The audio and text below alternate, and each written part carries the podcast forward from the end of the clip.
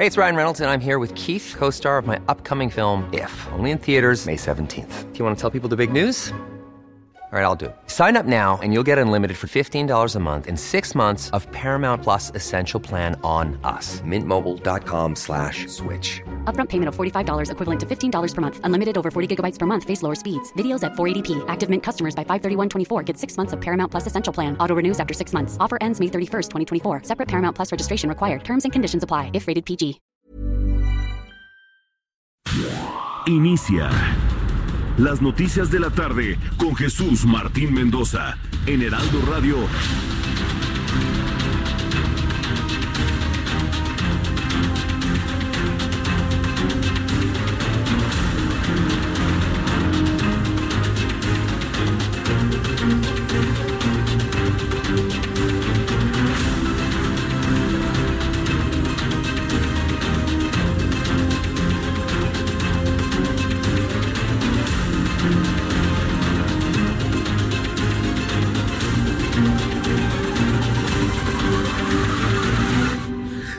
Las seis de la tarde en punto, hora del centro de la República Mexicana. Me da mucho gusto saludarle a través de los micrófonos del Heraldo Radio en el 98.5 de FM en el Valle de México, 540 de amplitud modulada en, la, en el centro sur del país.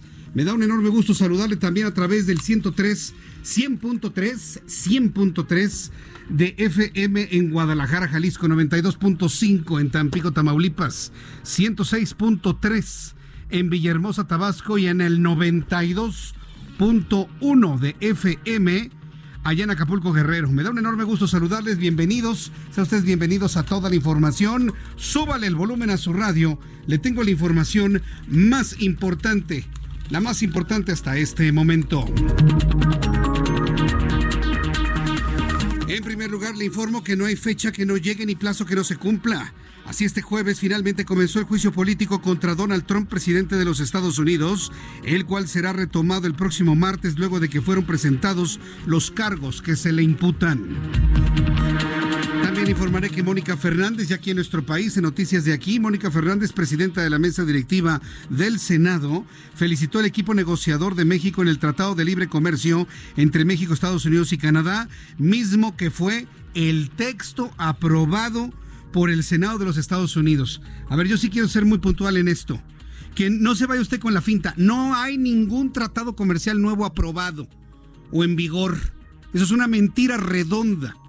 No tienen por qué decir todos los beneficios, ya le hicimos. Señores, no, lo único que hizo el Senado fue aprobar el texto, el nuevo documento de un acuerdo comercial entre Canadá, Estados Unidos y México, nada más. Falta Canadá, Canadá su Congreso no lo ha aprobado todavía. Y eso sucederá hasta abril. Hasta en tanto Canadá no lo apruebe, seguimos en las mismas. El acuerdo comercial que está vigente es el de 1994, el TLC, el NAFTA. Entonces, eh, sí quiero ser muy puntual porque todos los medios dicen, ya, quedó aprobado el acuerdo. No, espérenme tantito, no es cierto. No hay ningún acuerdo en vigor aprobado y ya. Se aprobó un texto, un documento, que ya lo aprobó el Congreso mexicano, lo aprobó el Congreso de los Estados Unidos. Armando Guzmán nos dijo, no por las negociaciones de México en los Estados Unidos, sino por las presiones de los agricultores estadounidenses que le quieren vender a México todo lo que puedan. Esa es la razón por la cual los senadores le dieron rapidez a esta resolución de este acuerdo comercial. Entonces sí quiero ser muy puntual en ello, porque vaya, yo no, yo no quisiera estar repitiendo algo impreciso que han dicho inclusive las autoridades federales. Que va a haber acuerdos, sí, pero este no es el momento. O sea, nada más aprobó el Senado un documento. Falta que lo haga Canadá y ya cuando estén los tres congresos de acuerdo, ah, entonces sí, seguramente habrá un encuentro entre los tres presidentes y se haga una firma de inicio de, de, entrada en vigor, la cual podría irse a mediados de este año, posiblemente hasta el primero de enero de 2021. Entonces estamos todavía muy lejos de la entrada en vigor de este acuerdo, para que estemos en la misma idea, ¿no? En el mismo pensamiento. Hoy el presidente de la Junta de Coordinación Política de Morena en el Senado, Ricardo Monreal, destacó que el siguiente será para estar al pendiente de la revisión o votación que se dará en el Congreso de Canadá. Muy claro en esto que estoy platicando es Ricardo Monreal. Desde el inicio, el Senado de la República revisó los textos del tratado con mucha seriedad, pero también con una actitud correcta de actuar con prudencia, con serenidad, porque todos los grupos políticos representados en el Senado también actuaron con sensatez. Yo agradezco a todos los grupos parlamentarios la confianza para que el TEMEC se pusiera ahora ya en el proceso de prácticamente su implementación. Bien, pues esto es lo que comentó el propio Ricardo Monreal, que bueno, ahora se mantiene pendientes de que Canadá haga lo mismo. Preocupa a Canadá. ¿Por qué preocupa a Canadá? Porque Canadá dijo, lo vamos a aprobar en enero, no, en febrero. No, ¿saben qué? Tenemos los primeros tres meses del año. Marzo, ya se fueron hasta abril. Entonces Canadá podría su Congreso estar revisando este texto y aprobarlo en su caso hasta el último día del mes de abril, hasta el 30 de abril. Esperemos que no se tarden tanto. Por lo pronto, esta tarde el fiscal de los Estados Unidos, William Barr, se reunió con autoridades mexicanas para dialogar en materia de seguridad. En este encuentro estuvo presente Marcelo Ebrard, secretario de Relaciones Exteriores, Olga Sánchez Cordero, secretaria de Gobernación, y Alfonso Durazo, secretario de Seguridad y Protección Ciudadana. Y de acuerdo con el último reporte de las autoridades del Estado de México, la explosión de polvorín de San Pedro La Laguna, Zumpango, cobró la vida. Teníamos la información de una persona. A esta hora de la tarde le informo de dos. Conversé con Derek Cancino Aguilar en el Heraldo Televisión, titular del Instituto Mexiquense de la Pirotecnia, y esto fue lo que comentó en nuestro programa de las 2 de la tarde. Entenderemos que ahorita la prioridad es eh, la, contingencia, todavía tenemos algunos pastizales que presentan fuego, que se están apagando. Eh, ya estamos verificando que los lugares que tenían eh, almacenaje de materia prima o de producto terminado, si detonaron que ya se haya consumido, si no han detonado pues que se encuentren seguros y ya posteriormente pues las autoridades correspondientes harán las indagatorias que corresponde a la Fiscalía de la República realizar los peritajes debidos y poder ver qué es lo que lo que ocurrió para seguir haciendo esfuerzos en capacitar y que la gente que se dedica a esta profesión pues tenga los elementos necesarios para salvaguardar la vida. Bien, pues esto es lo que, es, lo que comentó Derek Cancino, quien es eh, el responsable del Instituto Mexicano de la Pirotecnia. Un asunto importante es que ha descartado por completo que se tratara de un polvorín ilegal. Contaba, nos confirmó en entrevista, con todas las autorizaciones de la Secretaría de la Defensa Nacional. Entonces, ya una vez tomando en cuenta esto, pues me parece muy importante pues señalar esto, ¿no? Era un polvorín, sí, efectivamente, la fabricación de fuegos pirotécnicos, ya sé que ya pasaron las fiestas navideñas y todo, pero bueno, finalmente las fiestas patronales, las iglesias consumen muchos de estos artefactos para sus castillos, para estarlos tronando antes de misa y demás, cosa en la cual yo no estoy de acuerdo en absoluto. Ya hemos comentado sobre que debe terminar este tipo de prácticas en los templos católicos de toda la República Mexicana, dejar de estar quemando cohetes, pues, la verdad es que contamina y no sirve absolutamente para nada, no llega el arcángel más rápido. Y se lo digo como creyente que soy, ¿eh? es una de las cosas que a mí en lo personal pienso que las iglesias deberían ya avanzar en ello, no es necesario estar quemando cohetes en una fiesta patronal. Pero bueno, el caso es que al existir demanda, pues existen estos polvorines y vaya accidente el que ocurrió. Más adelante con nuestros compañeros reporteros urbanos y corresponsales en el Estado de México le tendré toda la información. De acuerdo con el informe más reciente del Instituto Nacional de Estadística y Geografía, la percepción de inseguridad en las ciudades ha incrementado en un 58%. A nivel general, el porcentaje de personas que considera que su ciudad es insegura creció del 71.3 al 72.9. Hoy le invito también para que me lo comparta a través de mi cuenta de Twitter, arroba Jesús Martín MX, y me diga con toda franqueza, ¿es inseguro donde usted vive?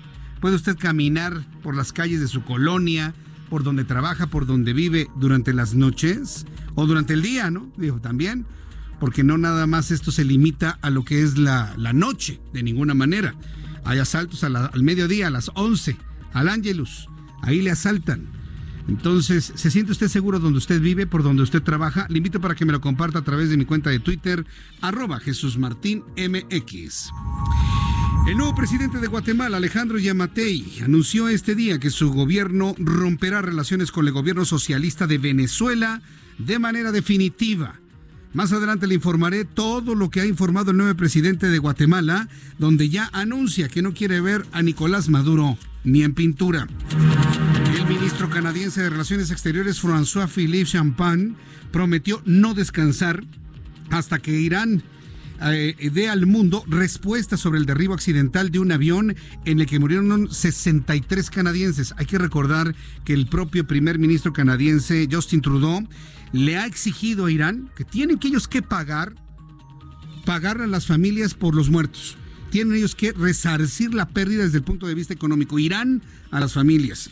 Bueno, pues hoy el, ministro canadiense de Relaciones Exteriores le advierte a Irán de que no van a descansar hasta que Irán dé respuestas de la razón por la cual derribaron el avión. Eh, sube el tono, ¿eh? Sube el tono en cuanto a la relación Canadá-Irán. ¿Quién se hubiese imaginado un desencuentro entre estos dos países? Bueno, pues también informaré con detalle más adelante aquí en el Heraldo Radio.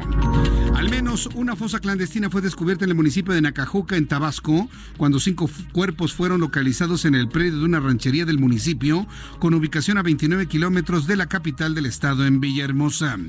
Este jueves, en la primera sesión ordinaria del Congreso de Jalisco en el año, se presentó la iniciativa del gobernador Enrique Alfaro Ramírez para modificar la ley de ingresos 2020 y eliminar el cobro de permisos para el transporte de carga también su trámite. Son las 6 de la tarde con 11 minutos hora del centro de la República Mexicana. Vamos con nuestros compañeros reporteros urbanos, periodistas especializados en información de ciudad. Alan Rodríguez, ¿en dónde te ubicas? Adelante, Alan. Jesús Martín, excelente tarde. En estos momentos tenemos presencia de manifestantes en la calle de Lieja al cruce con Paseo de la Reforma. Ellos son extrabajadores que brindaban su servicio para la Secretaría de Salud en el eh, Seguro Popular. Ellos fueron eh, despedidos debido a los cambios en materia de salud que se están registrando desde principios de este año. Están solicitando que vayan, que vuelvan a ser contratados y que se les integre en el programa del Instituto Nacional de Salud para el Bienestar. Ellos están ocupando parte de la Avenida Lieja y parte también de la Avenida Paseo de la Reforma, por lo cual en estos momentos tenemos una severa carga de tráfico en esta vialidad Paseo de la Reforma desde el Ángel de la Independencia hasta la zona del Auditorio Nacional. Ambos sentidos se encuentran completamente colapsados, sin embargo, pues están eh, en estos momentos trabajando la Secretaría de Seguridad Ciudadana para brindar mejor vialidad. Por lo pronto, Jesús Martín es el reporte. Muchas gracias por la información. Gerardo. Eh, eh, Estamos al pendiente. Gracias, que te vea muy bien. Gracias, Alan. Vamos ahora con mi compañero Gerardo Galicia, quien nos tiene más información. Adelante, Gerardo. Así es, Jesús Martín. Hasta hace algunos momentos estábamos en la zona oriente de la capital. Tenemos un reporte importante para nuestros amigos que van a utilizar el anillo periférico. Estuvo completamente bloqueado entre el eje 5 y el eje 6 sur por elementos de la Policía Federal que se pueden hacer parte de la Guardia Nacional. Se manifestaron por varios minutos. Ellos están denunciando que al momento de, de darle su indemnización les están cobrando muchos impuestos y prácticamente eh, están recibiendo el 50% menos de lo que tendrían que darles por esta indemnización, puesto que no quieren ser Guardia Nacional. Ya liberaron el sentido que va hacia Zaragoza, el sentido que va hacia el sur, hacia la zona de Cuemanco, sobre el periférico, se mantiene con reducción a un solo carril. Y estamos llegando ya en estos momentos, Jesús Martín, al eje central y José María Izazaga, en el centro histórico. Teníamos un bloqueo, eran comerciantes, ya se replegaron y ahora únicamente tenemos fuerte movilización policiaca. Se quedan elementos policíacos para evitar un nuevo bloqueo, así que si van a utilizar el eje central ya lo pueden hacer con toda confianza, ya no hay manifestantes, pero sí van a encontrar bastantes asentamientos de Izazaga hacia la Plaza Garibaldi. Por lo pronto, Jesús Martín, el reporte. Muchas gracias por la información, Gerardo Galicia. Hasta luego. Hasta luego, que te vaya muy bien. En el desarrollo de nuestro programa de noticias te informaré los resultados de la visita del fiscal general de los Estados Unidos, eh, William Barr, este encuentro que tuvo el día de hoy con el Gabinete de Seguridad Mexicano. Tras la reunión del fiscal general de Estados Unidos, William Barr, con el Gabinete de Seguridad de México, México y Estados Unidos han acordado, súbale el volumen a su radio, trabajar en operativos en la frontera y cortar los recursos financieros de los grupos del crimen organizado, además de establecer un plan que disminuye el tránsito de armas y de drogas entre México y Estados Unidos. ¿Cómo lo van a hacer? Bueno, pues eso lo iremos descubriendo con el tiempo. Pero por lo pronto, este es el resultado del encuentro de William Barr y el Gabinete de Seguridad de nuestro país. Un plan para disminuir el tráfico de armas y drogas y compartir y bueno, aportar recursos financieros para luchar contra los grupos del crimen organizado. Hay que recordar que Donald Trump, presidente de los Estados Unidos, le dijo a Andrés Manuel López Obrador, presidente de este país, nuestro administrador ahí en Palacio Nacional, que le ofrecía toda la ayuda para acabar con los grupos del narcotráfico en México. La respuesta fue obvia. Le dijo que no, que porque no quería intervencionismo, sí colaboracionismo, pero no intervencionismo. ¿Se acuerda aquella frase del presidente López Obrador? Ah, bueno, pues hoy llega William Barr y establece con el gabinete de seguridad no nada más planes o estrategias, sino recursos financieros para luchar contra los grupos del crimen organizado. Finalmente habrán aceptado, finalmente habrán aceptado la propuesta del presidente de los Estados Unidos, Donald Trump. Bueno, pues yo le invito para que se quede con nosotros porque se, eh, eh, estará esto verdaderamente interesante en cuanto a los resultados de este encuentro. Son las 6 de la tarde con 15 minutos hora del centro de la República Mexicana. ¿Qué sucedía un día como hoy, 16 de enero? En México, en otros momentos del tiempo. Habrá más. Bienvenidos a este miércoles. ¿Qué sucedió en México en un día como hoy? Investigaciones Abramcito te lo dirá a continuación. 1826. Nace en Galeana, en Nuevo León, Mariano Escobedo, destacar militar liberal uno de los principales héroes de la lucha contra el imperio de Maximiliano. Y yo pensando que era una calle. 1915. El presidente provisional de la República, nombrado por la Convención de Aguascalientes, Eulalio Gutiérrez, dice, ¿saben qué? Yo me zafo y abandona la capital del país y traslada su gobierno a San Luis Potosí, donde ya con calmita le reprocha con todo el rencor a sus entonces rivales, quien eran Francisco Villa y Venustiano Carranza, a quien Eulalio calificó como traidores del espíritu revolucionario, y por eso mismo renunció formalmente al cargo el 2 de junio de 1915. Esta acción provocaría que Roque González Garza asuma el poder ejecutivo. Ya saben, época de revolución. 1952. Se crea el estado de Baja California. Esto debido a que son modificados los artículos 43 y 45 de la Constitución mexicana. ¡Feliz cumpleaños! Y 1992, en el castillo de Chapultepec, se firman los acuerdos de paz entre el gobierno de El Salvador y la guerrilla del Frente Farabundo Martí para la Liberación Nacional. Y de esta forma terminan 12 años de guerra civil en aquel país. ¿Y México? Fue la mesa de diálogo. Ahora que lo sabes, esto fue lo que pasó en un día como hoy en México. Muchas gracias, Abraham Arreola por las efemérides del día de hoy, por supuesto para quienes cumplen años, para quienes celebran su santo, les enviamos un gran abrazo, nuestros mejores deseos de alegría, de felicidad del día de hoy. Y bueno, pues quiero enviarle un fuerte abrazo, un fuerte abrazo a, vaya, pues a, nuestras compañeros, compañeras que están eh, celebrando su santo. Para Majo, mi querida Majo, me da mucho gusto saludarte y saber que estás cumpliendo año. Para María José Serrano, compañía de nosotros de Web, del Heraldo Web. Desde aquí, María José Serrano, te enviamos un fuerte abrazo. Felicidades por tu cumpleaños, que la pases muy bien y deseamos todo este gran equipo de profesionales del Heraldo Radio que siempre seas muy feliz y que tengas mucha salud como siempre. Felicidades, feliz cumpleaños, Majo. Son las 6 de la tarde con 18 minutos, 18 horas 18 minutos. Vamos a revisar las condiciones meteorológicas para las próximas horas.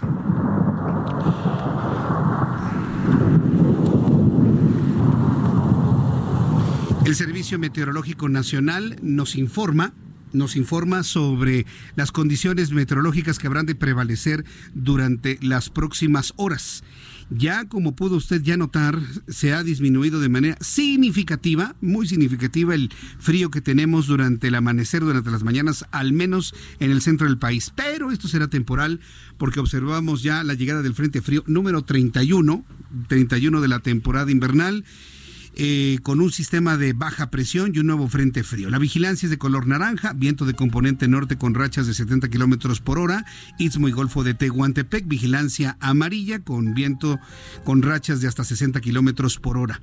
En el eh, pronóstico general, eh, le informo que el Frente Frío número 31 se extiende sobre la frontera norte de México. Por otro lado, la fuerte entrada de humedad del Océano Pacífico genera nubosidad sobre el noroeste de la República Mexicana.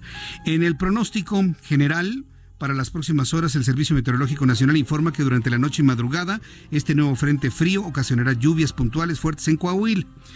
Hoy es eh, jueves, pues este frente frío estará sobre el centro de la República Mexicana hacia la tarde del sábado y la mañana del domingo. Para que lo tome en cuenta, esa noche, esa madrugada del sábado para el domingo será nuevamente muy fría para nuestros amigos que nos escuchan en el centro del país.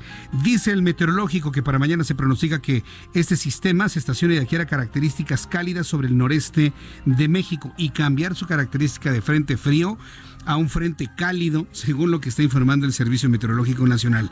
Aún así, se pronostican temperaturas de 10 grados bajo cero en la sierra de Chihuahua y también del estado de Durango. Temperaturas entre menos 5 y 0 en las sierras de Baja California, Sonora, Zacatecas, Puebla, Tlaxcala y el Estado de México. Temperaturas entre 0 y 5 grados en las sierras de Aguascalientes, Tamaulipas, Jalisco, Michoacán, Querétaro, San Luis Potosí, Ciudad de México, Veracruz y Oaxaca, para que usted lo tome en cuenta. Ya con estos elementos atmosféricos le doy a conocer el pronóstico del tiempo para nuestros amigos que nos escuchan en el Estado de México, en Toluca. Para el día de mañana, temperatura mínima 3 grados, máxima 21, en este momento hay 18. En Guadalajara, Jalisco, mínima 11, máxima 26, en este momento 25 grados.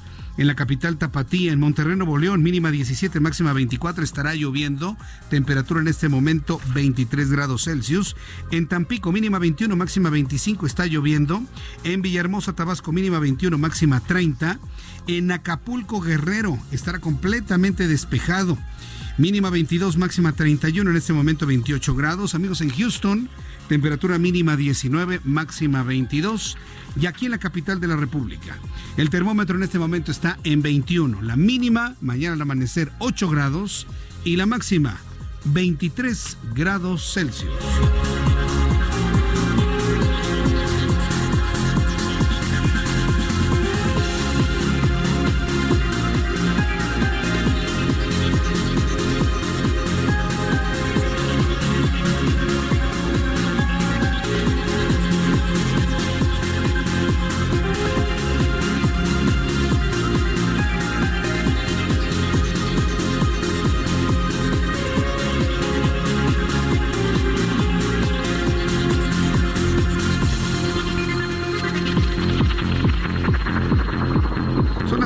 Con 22 minutos, las 6 de la tarde con 22 hora del centro de la República Mexicana. En materia de sismos, informarle que tembló a las 4 de la tarde con 59 minutos en Juchitán de Zaragoza, Oaxaca, con magnitud de 4.3 grados.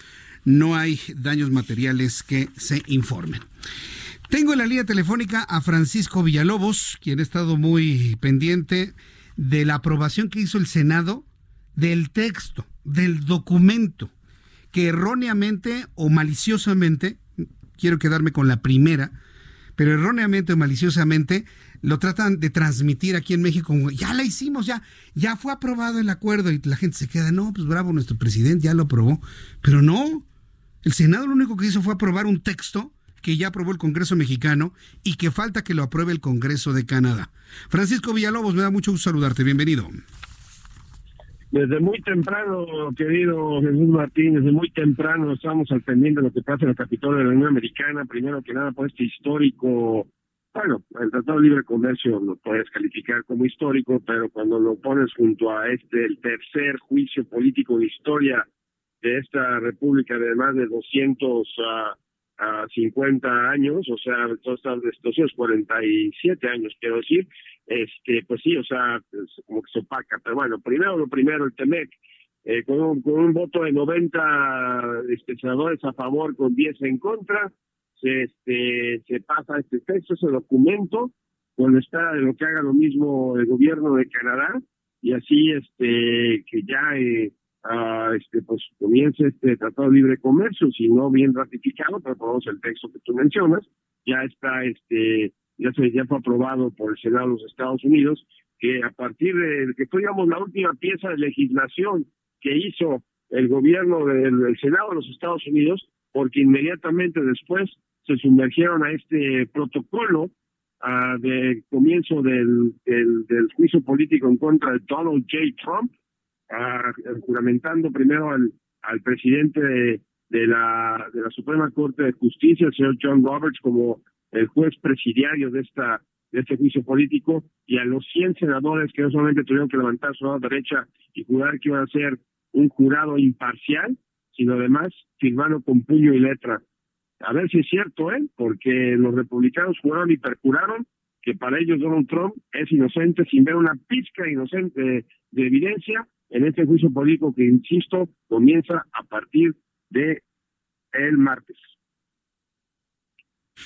Pues Francisco Villalobos, fíjate que lo que me pareció muy interesante es que se haya podido colar este tema en el Senado estadounidense cuando tienen la puerta cuando tienen la puerta la destitución de Donald Trump, cuando está otro acuerdo comercial con China, cuando hay muchos pendientes en los Estados Unidos, ¿por qué fluyó? Y, no porque desee que no haya fluido, me pareció muy bueno, pero desde tu punto de vista, ¿por qué fluyó tan rápido el texto del acuerdo comercial cuando a demócratas y republicanos tienen otros asuntos más importantes en su mente? Porque les urge a los republicanos darle una victoria a Donald Trump en la cuestión de que demostrar de que todavía puede mascar chicle y caminar, por decirlo así, de que el gobierno sigue a pesar de esta escandalosa situación que cada vez se le pone peor a la administración Trump porque cada día y eso es más que nada gracias a la al hecho de que Pelosi no este sometió estos cargos en contra de Donald Trump luego luego sino que los mantuvo este, por casi mes y medio antes de entregárselos al Senado, que han salido estas nuevas evidencias, nuevos testimonios que incrementan no solamente a Donald Trump hasta el cuello, sino además muestran una constante este, eh, corrupción por parte de Donald Trump y sus uh, malhechores allá en Ucrania y que ponen una situación prácticamente imposible a los republicanos que, o sea, justifiquen lo injustificable a menos que quieran ser flagrantemente eh, cínicos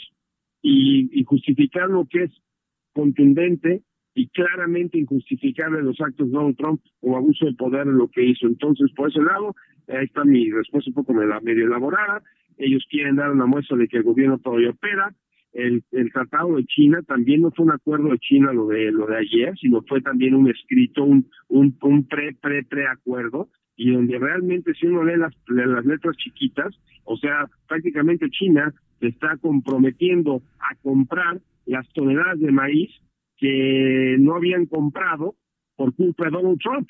O sea, no es cuestión de que China está comprando más maíz, sino simplemente comprar el maíz que de por sí ya antes de estos relajos Donald Trump ya tienen que haber comprado y este y acuerdo lo que hace, ¿no? Que compren lo que ya se tenía que haber comprado. No hubo ningún tipo de cambio magno entre China y Estados Unidos hasta el momento. Entonces, ellos quieren dar la muestra que se siga operando, que siga operando bien, que si hay gobierno y que hay estabilidad. Ese es el mensaje que quieren dar los republicanos y Donald Trump.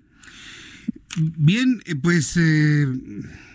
¿Qué te, qué, te, digo? Finalmente estamos en un juego de ajedrez en donde pues se trata de agarrarse con todo Donald Trump Hoy finalmente fueron presentados ya los alegatos y las pruebas en su contra. ¿Cómo fueron recibidas en el Senado, Francisco?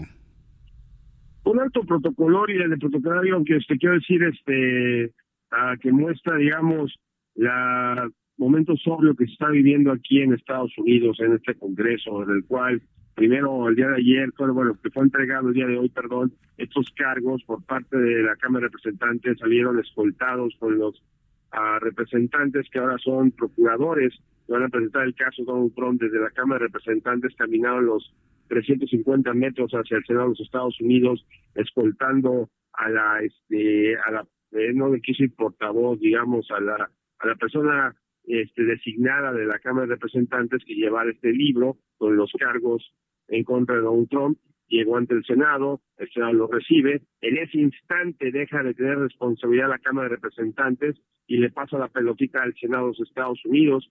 Ah, este se tomó juramento, también escoltado fue el el, el presidente de la Cámara de Representantes de la, la, Suprema Corte de Justicia, se tomó juramento, él subsecuentemente le toma juramento también a los a los senadores y o sea es, es sobrio, o sea digamos hoy fue digamos todo el protocolo en este, en este juicio los senadores no van a poder dar ni discursos ni nada, ni estar calladitos y ni siquiera van a poder tener su celular con ellos mismos y van a tener que estar escuchando la evidencia presentada por la Cámara de Representantes. Aquí la única cuestión, y te comenzó rápidamente esto, Jesús Martín, lo que está en el aire y lo que tiene, digamos, en el aire la presidencia de Donald Trump, no son el hecho de que se consigan los 67 votos eh, del Senado para destituirlo, que sabemos que hasta el momento, y solo por el momento, no los tienen los demócratas.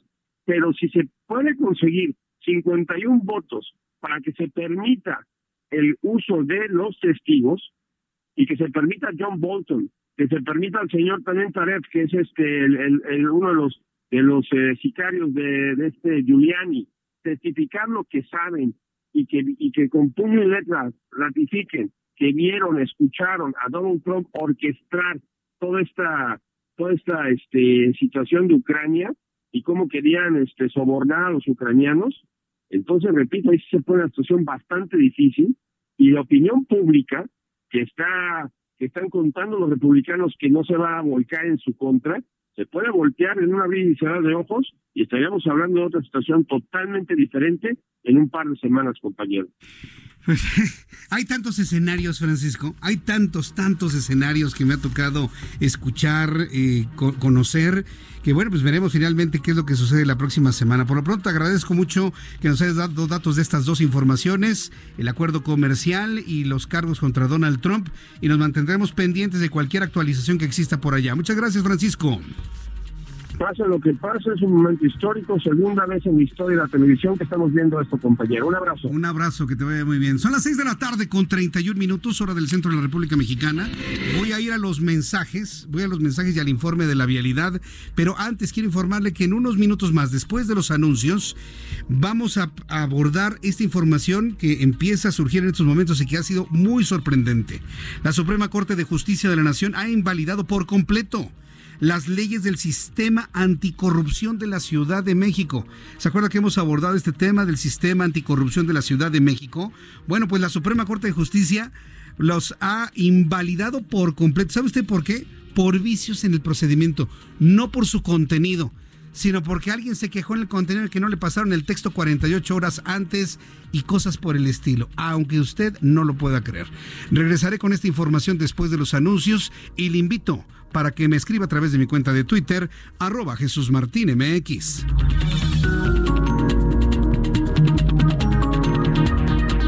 Escuchas a Jesús Martín Mendoza con las noticias de la tarde por Heraldo Radio, una estación de Heraldo Media Group. Heraldo Radio, la H que sí suena y ahora también se escucha.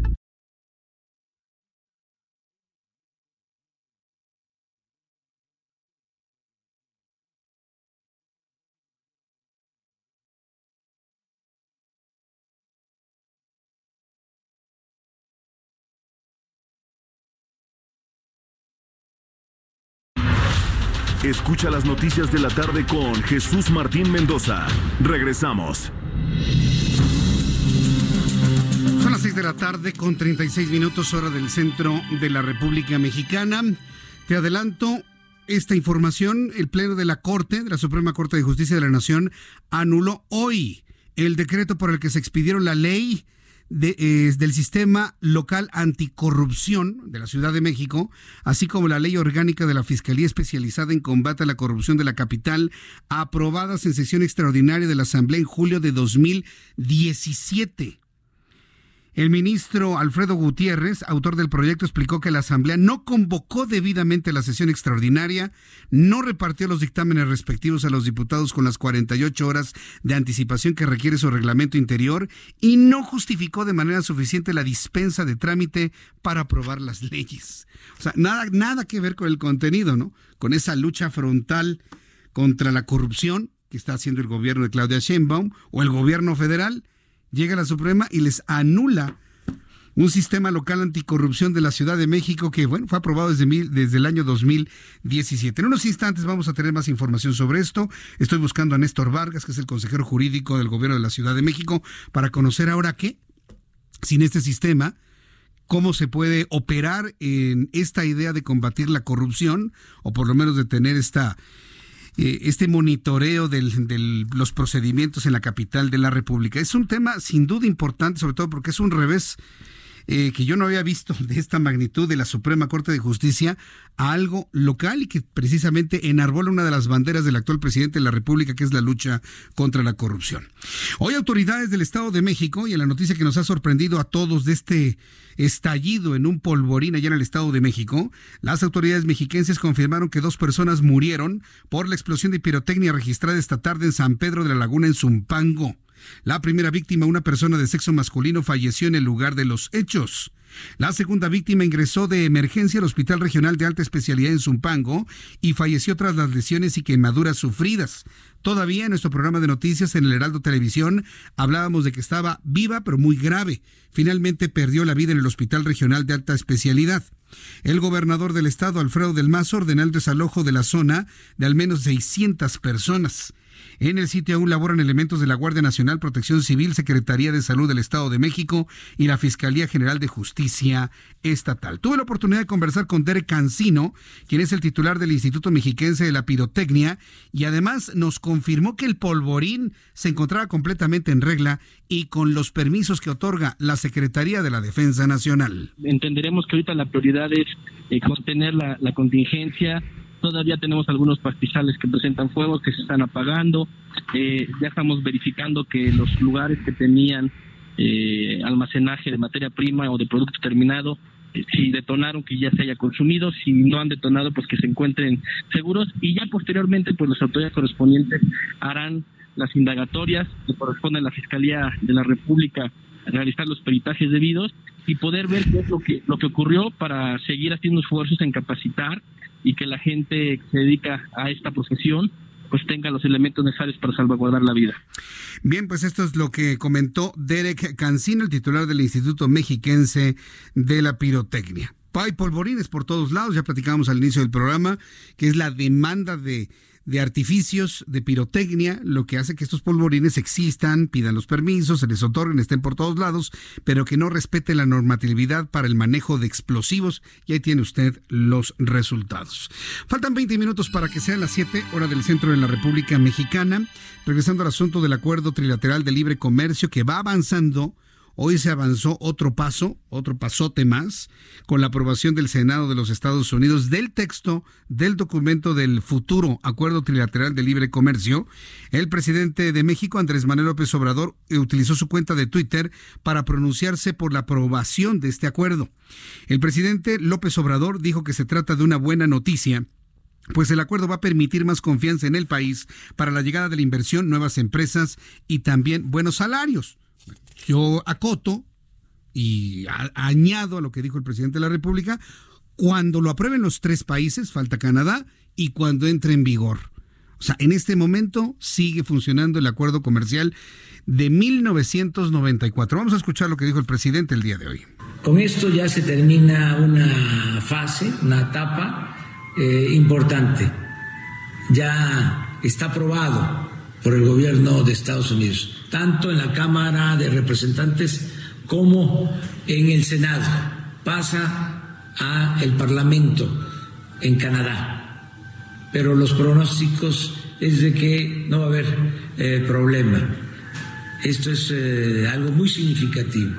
Es una buena noticia porque este tratado va a significar más confianza en México, para la llegada de inversiones, para que se instalen empresas, que haya trabajo eh, con buenos salarios, que haya bienestar para nuestro país y para su pueblo.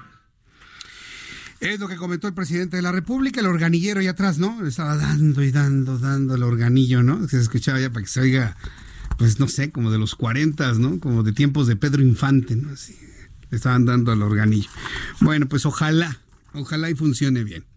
Ya hemos hablado con varios analistas que fincar las esperanzas del país para que retorne la confianza en los inversionistas y detone el, el consumo interno, el TLC no lo va a lograr Pero bueno, es uno de los elementos, uno de los ingredientes necesarios para poder lograrlo en el futuro. Luego de darse el anuncio sobre este acuerdo comercial, las reacciones en México no se hicieron esperar. Mónica Fernández, presidenta de la mesa directiva del Senado, envió felicitaciones al equipo negociador de quienes dijo velaron por los intereses del país. En tanto, el presidente de la Junta de Coordinación Política, Ricardo Monreal, resaltó que el acuerdo fue aprobado con 89 votos a favor y apenas 10 en contra, además de que señaló que están al pendiente de lo que suceda en el Parlamento canadiense. Quien también se pronunció fue Héctor Vasconcelos, presidente de la Comisión de Relaciones Exteriores del Senado, quien destacó que se avanza hacia un bloque económico integrado por 490 millones de personas, fue lo que comentó Héctor Vasconcelos. Algunas de las reacciones a la aprobación del texto por parte del el Senado estadounidense. En un video que subió a sus redes sociales, el senador por Morena, Ricardo Monreal, expresó su agradecimiento a todas las bancadas por la colaboración en la revisión del documento del acuerdo de libre comercio entre Canadá, Estados Unidos y México. Vamos a escuchar parte de lo que dijo Ricardo Monreal en su video en redes sociales. Desde el inicio, el Senado de la República revisó los textos del tratado con mucha seriedad, pero también con una actitud correcta de actuar con prudencia, con serenidad, porque todos los grupos políticos representados en el Senado también actuaron con sensatez. Yo agradezco a todos los grupos parlamentarios la confianza para que el TEMEC se pusiera ahora ya en el proceso de prácticamente su implementación. Es lo que dice el senador Ricardo Monreal. Insisto, hay que ahora esperar a partir de este momento y hasta que lo apruebe Canadá. Son en este momento ya las 6 de la tarde con 44 minutos hora del centro de la República Mexicana. Le anunciaba antes de nuestros mensajes y después de esta decisión de la Suprema Corte de Justicia de la Nación que ha invalidado por completo las leyes del sistema local anticorrupción de la Ciudad de México. Los argumentos de la Suprema Corte es por vicios, dicen, durante el procedimiento en la Asamblea Legislativa. Lo que me sorprende es que esta, esta ley, esta ley del sistema local de anticorrupción, así como la ley orgánica de la Fiscalía Especializada en Combate a la Corrupción de la Capital, fueron aprobadas en una sección extraordinaria de la Asamblea en julio de 2017. Tengo la línea telefónica Néstor Vargas, consejero jurídico del Gobierno de la Ciudad de México. Estimado Néstor, bienvenido. Gusto en saludarlo. Muy buenas tardes. Igualmente, Martín, gusto en saludarte a tus órdenes. ¿Qué, es, qué, qué caso tan sorprendente que algo que ya, ya iba operando, ya funcionaba y es parte de estos compromisos de las nuevas administraciones en el combate a la corrupción que sean echadas por abajo de la Suprema Corte de Justicia de la Nación? ¿Cuál es la primera reacción del gobierno capitalino y cuáles son las opciones que tienen en la mesa en este momento? Eh, mira, esta acción de inconstitucionalidad fue presentada en el año 2017 por el grupo parlamentario de Morena. Eh, en ese entonces, y la Suprema Corte de Justicia pues ha determinado efectivamente la invalidez tanto de la ley del sistema local anticorrupción, así como de la ley orgánica de la Fiscalía Especializada en Combate a la Corrupción. En ese sentido, el gobierno de la ciudad acata lo que establece la Suprema Corte de Justicia de la Nación y en todo caso ya hemos tenido un primer acercamiento con el presidente de la Comisión de Anticorrupción del Congreso y nos ha comentado que en los siguientes días, en la siguiente semana, dando una iniciativa de ley que subsane este vacío legal que existe en estos momentos.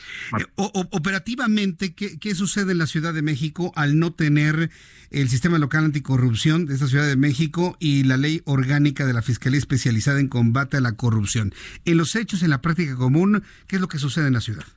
Mira, en sentido estricto, eh, tenemos un sistema local que se integra por distintas instancias. Hay un comité coordinador, hay un comité de participación ciudadana, hay un comité rector del sistema local de fiscalización. Esto es lo que dice la norma que ha sido derogada, pero eh, en respecto del fiscal, del fiscal anticorrupción, la propia constitución señala que es, es otro mecanismo mediante el cual se designa, lo designa el propio Congreso, situación que no ha pasado, no ha ocurrido en virtud de que quien lo designa es la Fiscalía que acaba de entrar en funciones apenas el 10 de enero. En ese sentido no hay ningún problema. En todo caso, lo que eh, nosotros contemplamos está ocurriendo es que el Comité de Participación Ciudadana había presentado al Congreso y estos habían aprobado la designación de algunos contralores internos. Por ejemplo, en la Comisión de Derechos Humanos, en el Instituto de Transparencia eh, de la ciudad, asimismo en el Instituto Electoral. Estos nombramientos, desde nuestra perspectiva, quedan anulados. Pero oh, fuera de ello, todo eh, eh, ya se presentará en los siguientes días la, la nueva ley y ya estaremos implementando nuevamente lo que determinen los legisladores en esta. hay que esperar al siguiente periodo ordinario para volver a presentarlo y volver a instaurar este sistema local anticorrupción, pero ahora sí cumpliendo con todos estos protocolos, por lo que veo. Aquí en la información tengo que el fallo de la Corte también invalida las reformas posteriores que se han aplicado a la ley, tanto en abril 2019 como otra publicada este mes. ¿Esto qué significa? ¿Cuántas reformas también van para atrás con este resolutivo de la Suprema Corte, con este fallo? solamente estas dos reformas que se habían realizado, que precisamente eran para subsanar algunas cuestiones que se habían observado por los por la pasada legislatura. Ahora, yo entiendo que la posición del gobierno es de respeto a las decisiones de la Suprema Corte de Justicia y que ustedes lo van a acatar, pero desde su punto de vista como consejero jurídico, como jurista, eh, la Suprema Corte de Justicia se habría excedido, actuó en consecuencia de manera justa. Eso ya se lo pregunto como una opinión personal. Eh, no, yo creo que sí actuó de manera justa, eh, contempló que había ciertos vicios en el procedimiento legislativo, eh, que no se convocó debidamente a la sesión extraordinaria, que no se repartieron los dictámenes de acuerdo como lo establece el propio reglamento. Eh, en consecuencia, nosotros pensamos que se actuó correctamente la Suprema Corte de Justicia. Muy bien, pues eh, Néstor Vargas, yo le agradezco mucho el que me haya tomado la llamada telefónica, pues esperaremos al periodo ordinario de sesiones en el primer Congreso de la Ciudad de México para pues estar atentos de la reposición de todo el proceso legislativo para instalar nuevamente el sistema local anticorrupción y nuevamente la ley orgánica de la Fiscalía Especializada en Combate a la Corrupción aquí en la Ciudad de México. Muchas gracias por su tiempo. Al contrario, gracias. Un saludo a tu auditorio. Gracias, hasta luego. Es Néstor Vargas, consejero jurídico del gobierno de la Ciudad de México. Es una posición, creo que muy institucional, muy institucional, muy respeto, de mucho respeto al, a, la división de poderes, me parece que en ese sentido va, pero sí sorprende mucho finalmente cómo se logró argumentar esto y bueno, pues ya como opinión, como jurista, Néstor Vargas nos dice que está completamente de acuerdo, que es justa la decisión de la Suprema Corte de Justicia de la Nación. Bueno, son las seis con cincuenta, ya en diez minutos serán las 7 de la noche, hora del centro de la República Mexicana. Mire, para redondearle el tema del acuerdo comercial de libre comercio en cuanto a las reacciones, quiero informarle que la IP, la iniciativa privada, que es muy importante en todo lo que es la negociación del acuerdo comercial, ¿por qué? Porque acompañaron a los negociadores del equipo de Enrique Peña Nieto y del equipo de Andrés Manuel López Obrador en lo que se conoce como el cuarto de junto, ¿se acuerda? El cuarto de junto era una instancia de empresarios encabezados por líderes de cúpula, como por ejemplo el Consejo Coordinador Empresarial, que estuvieron muy pendientes de que se abordaran, se incluyeran, se cuidaran todos los temas de interés particular del empresariado mexicano, del empresariado nacional. Bueno, pues la IP en el país celebró que el eh, Senado de los Estados Unidos haya aprobado el texto del acuerdo comercial entre México, Estados Unidos y Canadá. Desde el Consejo Coordinador Empresarial se indicó que se trató de una excelente noticia para el país y para la región, ya que la zona norte del continente merece un tratado moderno, competitivo, benéfico para todos sus ciudadanos. Bueno, eso de lo competitivo, y lo platicaba con uno de los analistas en, en, materia de tratado de libre comercio, pues hay evidentemente, como en todo, cosas buenas y cosas no tan buenas, ¿no? Eh, la Confederación de Cámaras Industriales, la CONCAMIN, expresó que la ratificación da certeza y confianza al sector industrial de México, además de que se demostró satisfecho con lo alcanzado del acuerdo. Muy bien, todos son felicitaciones, son abrazos, todo nos salió muy bien, padrísimo, ¿sí? Pero hay que decirlo con toda franqueza, el asunto se queda en stand-by hasta que Canadá, su Congreso, determine que también le gusta el nuevo texto. Entre tanto, bueno, ahí se puede quedar meses, años. Si Canadá no le entra, entonces ahí estaríamos ante otro problema. Pero le voy a decir cuál es la urgencia. El gobierno mexicano quiere que esto entre en vigor ya, cuanto antes. ¿Por qué? Porque en él están fundamentando el repuntar en cuanto al crecimiento económico en este año en nuestro país. No puede México quedarse con un crecimiento 0.0 por segundo año consecutivo. Sería algo verdaderamente histórico y sería algo catastrófico. Aunque no se nos está desmoronando el, el país en las manos, el que esté paralizado, el que no avance, el que no haya crecimiento, el que no haya oportunidades, que estén parados mercados inmobiliarios de infraestructura, de manufacturas, pues tampoco es una buena señal, ¿eh? créame que no lo es. Que mucha gente se esté quedando sin trabajo. Y luego hay quien dice, no, no, ¿cómo crees Jesús Martín? Si hay que ver cómo está el dólar. El peso más fuerte que nunca. Está más fuerte porque no se mueve la economía no se mueve. Durante la jornada de este jueves, y antes de ir a los mensajes, le informo que la jornada de este jueves se vio marcado por la aprobación del texto en el Senado de los Estados Unidos. La Bolsa Mexicana de Valores ganó 1.91%. Ahí podemos ver la confianza de los inversionistas que decidieron comprar barato, porque ya teníamos días con toma de utilidades en el mercado accionario mexicano. El índice de precios y cotizaciones se colocó en las 45.303 es decir, rompió la barrera psicológica de las 45 mil. A su vez, BBVA, nuestros amigos de BBVA nos informan que los dólares quedaron prácticamente igual que ayer. En cuanto a tipo de cambio, no hubo ninguna sorpresa ni ninguna noticia. Se quedó igual. 19 pesos con 16 centavos a la venta. Usted va a los bancos, a las casas de cambio, quiere comprar dólares, 19.16 en promedio. Y si usted se quiere deshacer de sus dólares y obtener pesos, le van a pagar 17 pesos con 95 centavos por cada dólar. Otro de los indicadores que vale la pena revisar en el contexto de la aprobación del texto de libre comercio en Estados Unidos, la mezcla mexicana de petróleo se comercializa en 54 dólares con 95 centavos por barril. 54.95 en promedio. Recuerda que en México tenemos tres calidades de petróleo. Este precio es promedio. Eh, mientras que desde el Banco de México se informa que los CETES, la tasa líder a 28 días, informa el Banco de México, se ubicó en una tasa en un rendimiento anualizado del 7%, luego de, de la subasta del pasado martes y al día de hoy, bueno, pues ubicarse en 7% de rendimiento anualizado. Estos son los indicadores y cómo se movieron luego de lo ocurrido en el Senado de los Estados Unidos el día de hoy.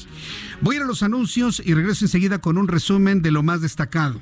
Le invito para que se quede con nosotros, amigos que nos escuchan en toda la República Mexicana. Vámonos todos a www.heraldodemexico.com.mx. Les recuerdo que nuestro programa de noticias, este, inicia a las 6 de la tarde y termina a las 8 de la noche con su servidor Jesús Martín Mendoza.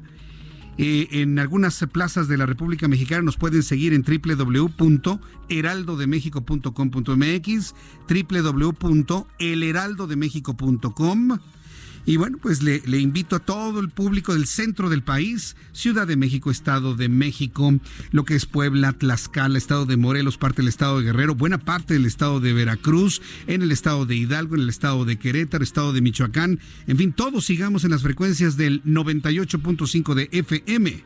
98.5 de FM en el Valle de México, en el centro de su FM, y en el 540 de amplitud modulada Heraldo Radio la primera de su banda de amplitud modulada. Voy a los anuncios, resumen de noticias y regresamos con toda la información aquí en el Heraldo le invito para que me escriba a través de mi cuenta de Twitter, arroba Jesús Martín MX.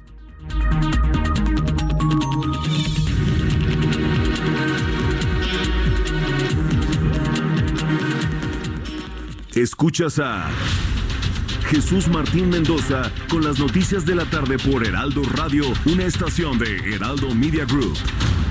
Heraldo Radio, la HCL se comparte, se ve y ahora también se escucha.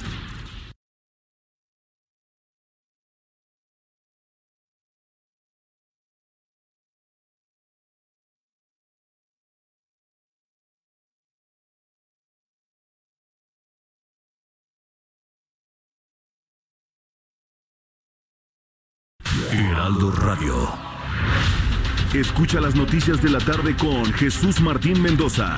Regresamos.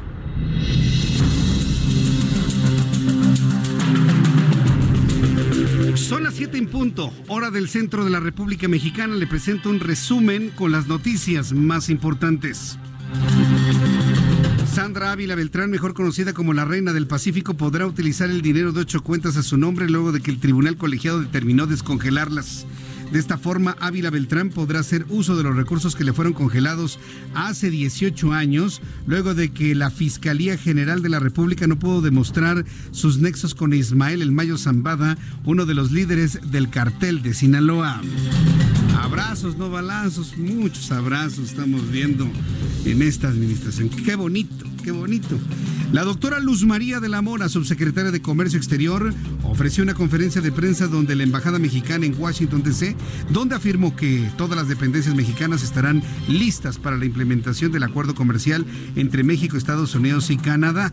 Luego de la aprobación en el Senado de los Estados Unidos, de la Mora también manifestó que el Parlamento de Canadá podría darle su visto bueno al acuerdo comercial, pero hasta el mes de abril próximo. El presidente de los Estados Unidos, Donald Trump, aprobó la declaratoria de desastre para Puerto Rico, luego de una serie de terremotos registrados en la isla desde finales de diciembre. La medida aprobada por el mandatario norteamericano dispone de fondos federales para las personas afectadas por los movimientos telúricos en los municipios de Huánica, Guayanilla, Peñuelas, Ponce, Utuado y Yauco. Aquí en la capital de la República, el sistema de transporte colectivo Metro ha instalado 100 de las 132 máquinas para la recarga y compra de tarjetas de movilidad en distintas estaciones de la red. Los usuarios encontrarán estas máquinas repartidas en las principales estaciones de la línea 1 hasta la 12 el sistema de transporte colectivo recordó que el próximo 24 de enero será el último día para recargar el saldo pendiente de las eh, tarjetas viejas y a partir del 31 de enero solo permitirá la tarjeta de movilidad integral. Noticias financieras en este resumen. La Bolsa Mexicana de Valores ganó este jueves casi el 2%, impulsada principalmente por la buena expectativa que generó la aprobación del texto del acuerdo comercial por parte del Senado estadounidense. El principal indicador de la bolsa eh, se ubicó en las 45.303.08, luego de ganar 849.75 unidades y con esto romper la barrera psicológica de las 45.000. Son las noticias en resumen. Le invito para que siga con nosotros. Soy Jesús Martín Mendoza.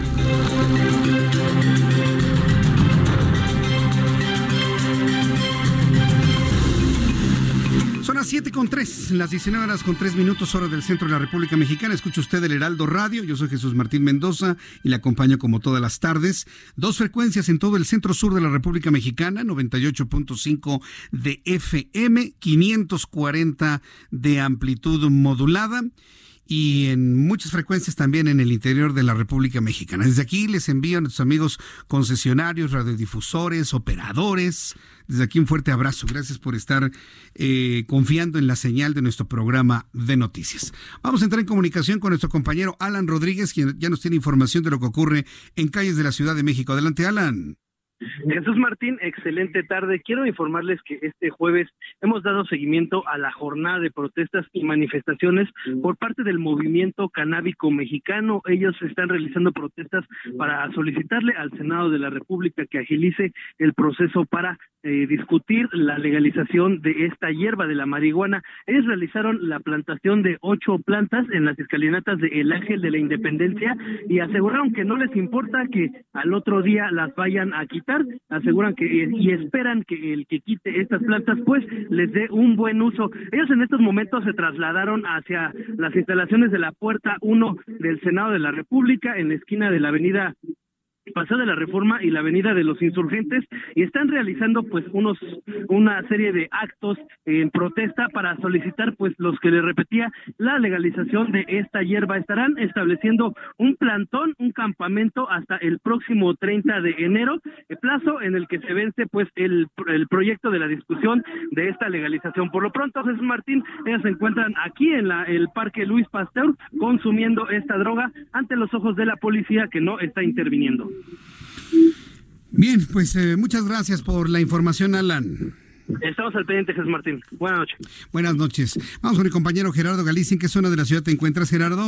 Vamos hacia la zona poniente de la capital, Jesús Martín. Lo hicimos ya sobre la avenida Chapultepec y hemos encontrado un avance cada vez más difícil. Si dejan atrás el eje 1 poniente, su tramo Bucareli y se dirigen hacia insurgentes, es el paso a desnivel, reducción a solo dos carriles, lo que de momento está provocando el caos. En este punto el avance es verdaderamente difícil y además hay que tomar en cuenta que pasando insurgentes tenemos zona de obra así que el desplazamiento va a ser lento todavía hacia el circuito bicentenario. Habrá que salir con varios minutos de anticipación. El paso de la reforma no es opción. Estamos llegando ya a la columna del Ángel de la Independencia y los autos están avanzando completamente a vuelta de rueda del Ángel hacia la Diana Cazadora, así que de preferencia hay que salir con muchos minutos de anticipación. Por lo pronto, Jesús Martín, el reporte. Muchas gracias por la información, Gerardo Galicia. Hasta luego. Hasta luego, que te vaya muy bien. Son las siete con seis las 19 horas con 6 minutos hora del centro de la República Mexicana. En su visita por México, el fiscal de los Estados Unidos, William Barr, se reunió esta tarde con diversas autoridades de nuestro país, bueno, de manera concreta con el Gabinete de Seguridad de México. Este Gabinete de Seguridad se reúne a petición del presidente. Hoy se reunió a petición de William Barr. A ver, señores reporteros, esa es pregunta para los que van a la matutina. Yo sigo creyendo que reporteros que van a la matutina es nada más para hacerse publicidad personal. Yo lo sigo creyendo, ¿eh? Y le siguen alimentando el ego al presidente de la República. Yo sigo creyendo eso. Pero a ver si por lo menos le preguntan, ¿no? Si a poco ya también William Barr puede hacer una convocatoria del Gabinete de Seguridad de México. Entre ellas destaca la participación de Marcelo Ebrard, secretario de Relaciones Exteriores, Olga Sánchez Cordero, secretaria de Gobernación, Alfonso Durazo, secretario de Seguridad y Protección Ciudadana.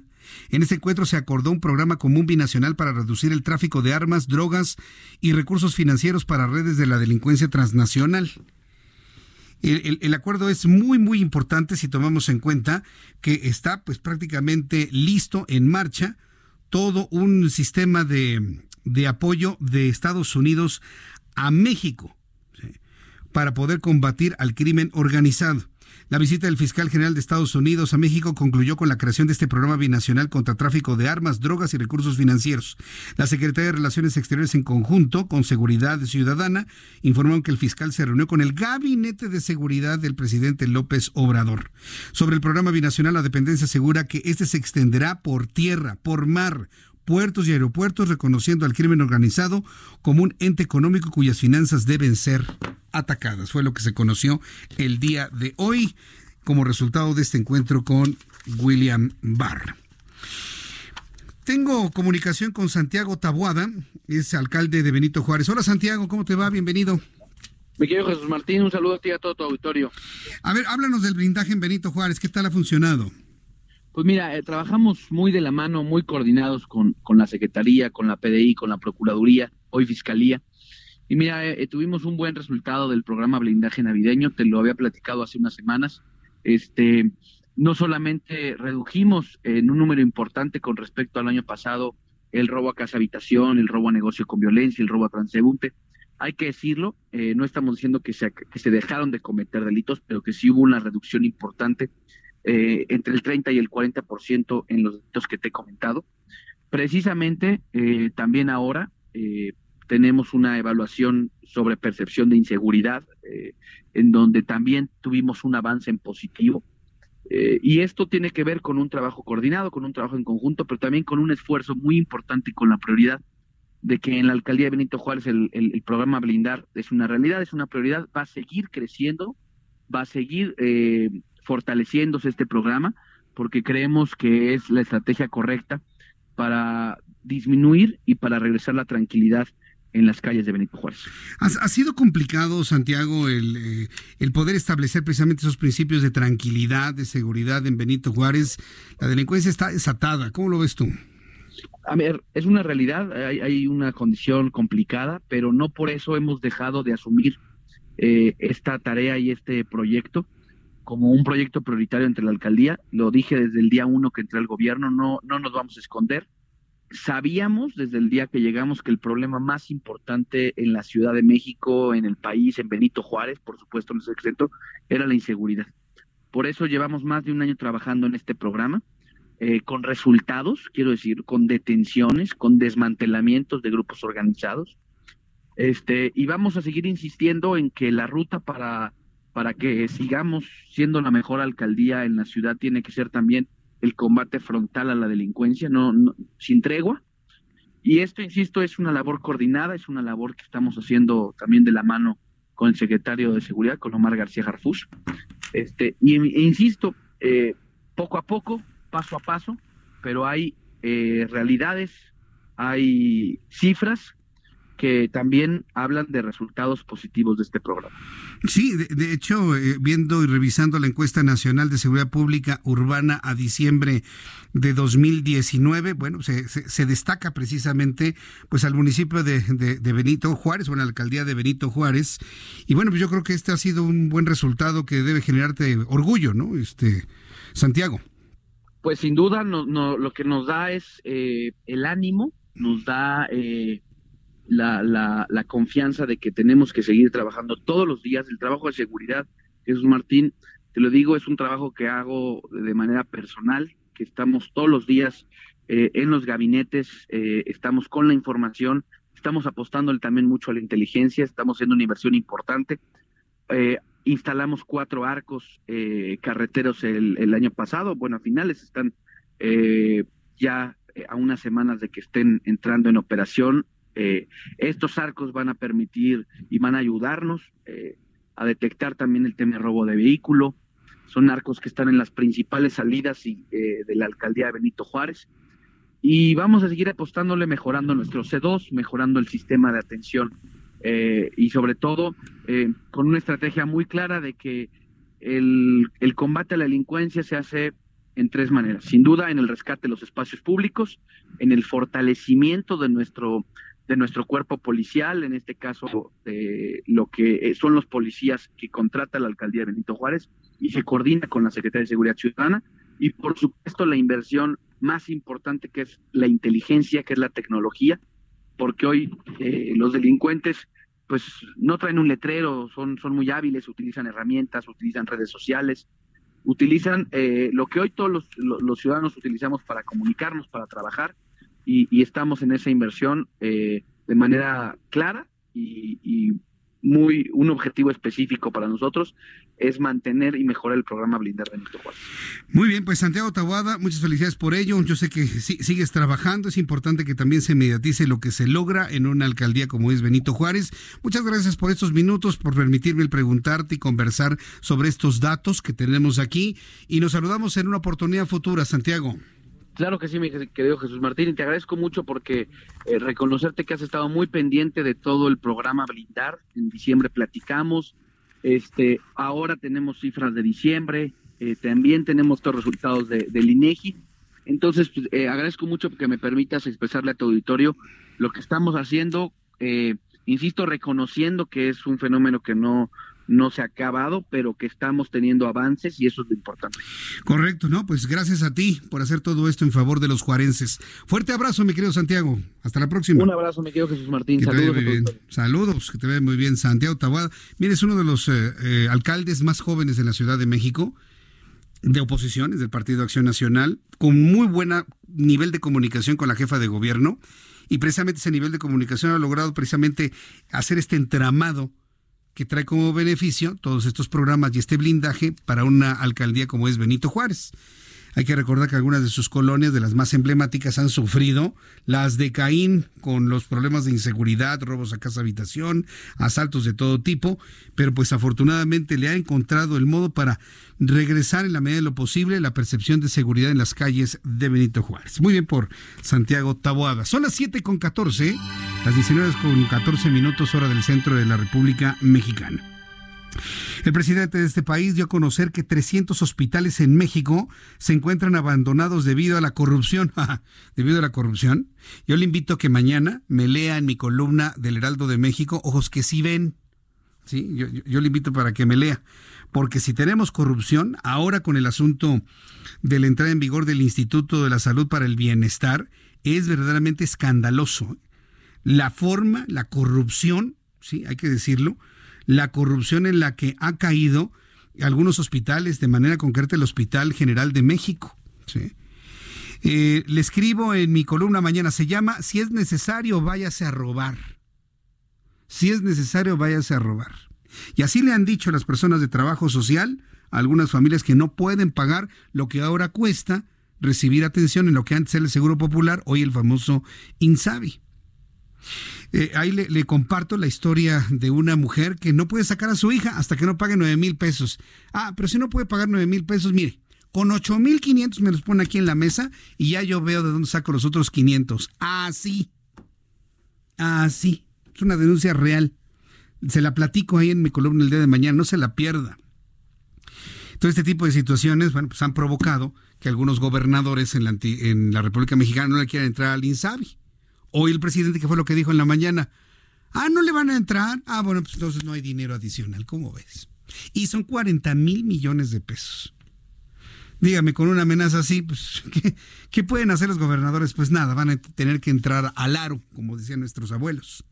Van a tener que entrar al aro si no se quedan sin recursos económicos para operar inclusive el Seguro Popular, que algunos dicen van a mantener hasta en tanto no se tengan certezas, claridades y funcionamiento correcto de cómo va a, operar el famoso INSABI.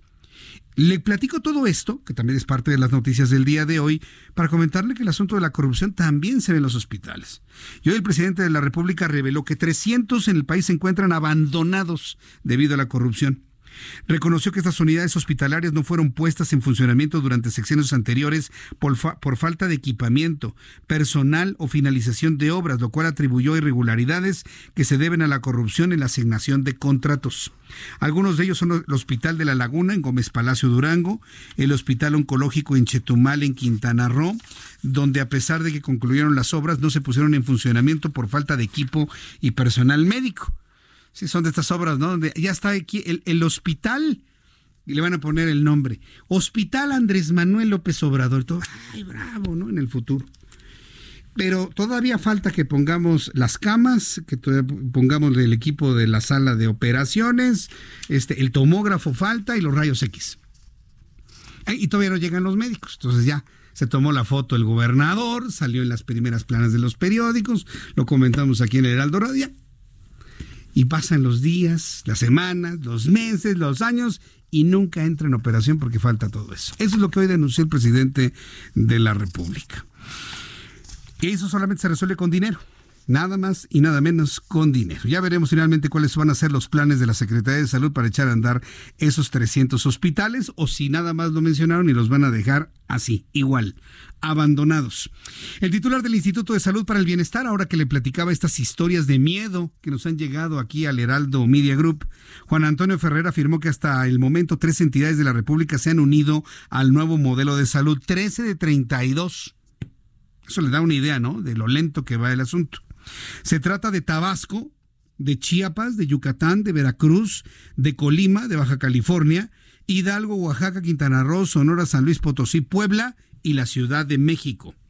19 estados se encuentran en proceso de adhesión, por lo que tendrán dos semanas para formalizar el compromiso. Destacó además que hasta el momento se han inscrito 33 mil profesionales de la salud para trabajar en zonas rurales y alejadas del país. Sin embargo, por ejemplo, el estado de Morelos no ha aceptado sumarse al Instituto de Salud para el Bienestar Social. Acuérdese que, por increíble que parezca, ahí hay una diferencia entre el CUAU, el futbolista que hoy es gobernador del estado de Morelos, y el presidente de la República. No hay que olvidar que hay ese enfrentamiento, por lo menos no acuerdo. Vamos a dejarlo ahí. Bueno, pues Morelos no ha aceptado sumarse al Instituto de Salud para el Bienestar Social, incluso podría solicitar a la Federación algunos ajustes al convenio de adhesión, dijo el gobernador constitucional de Morelos, Cuauhtémoc Blanco Bravo. También hay que recordar, platicamos con el gobernador de Aguascalientes. Él nos dijo, mire Jesús Martín, yo no estoy en contra del INSABI, en lo que estoy en contra es que no haya reglas claras. Entre tanto se establecen las reglas, entre tanto nos garantizan la gratuidad para los aguascalentenses, me dijo, en el gentilicio finalmente ya aprobado por la Real Academia Española. Eh, yo no puedo dejar a los aguascalentenses, me decía el gobernador, el gobernador de Aguascalientes, yo no los puedo dejar a la deriva. Tengo que ofrecerles servicio y por lo tanto en Aguascalientes sigue operando el Seguro Popular y le dan atención inclusive a las entidades vecinas al estado de Aguascalientes. Entonces dice, yo no, no me he negado, nada más en el momento que ya lo tengan listo, cocinado, con reglas muy claras, con las gratuidades establecidas, entonces ahí sí le entramos, me dijo en la entrevista el gobernador de Aguascalientes. Otra noticia que le comparto esta tarde, la sección instructora de la Cámara de Diputados, responsable de desahogar el juicio político en contra de Rosario Robles Berlanga, realizará una sesión extraordinaria con el objetivo de ampliar el plazo para el desahogo de las pruebas. La ampliación del periodo de pruebas en el expediente abierto contra el exsecretario de Desarrollo Social se debe a que el plazo establecido para culminar el proceso vence el próximo lunes 20 de enero, es decir, el lunes de la próxima semana. Mientras tanto, Jesús George Zamora, titular del órgano interno de control del Instituto Nacional Electoral del INE, de nuestro órgano electoral, anunció que inició investigaciones para determinar si consejeros incurrieron en violaciones constitucionales con su determinación de ganar más salario que el presidente. Siguen con eso. Dios mío, es increíble. Esta investigación va a incluir una revisión sobre el universo de los beneficios por ese criterio de no someterse a tope salarial para determinar si hubo un posible daño patrimonial. Para realizarla se solicitará información a distintas áreas del INE, por lo que pidió no sorprenderse y colaborar en estas investigaciones, comentó el titular del órgano interno de control del INE, Jesús Zamora. Cuando sepamos finalmente el resultado de esta investigación, por supuesto, se lo daremos a conocer. Quiero agradecer mucho sus llamadas, sus comentarios a través de nuestras redes sociales y de manera particular a través de Twitter, arroba Jesús Martín MX arroba Jesús Martín MX. Me dice Valesca Biutza. Muchas gracias, Valesca.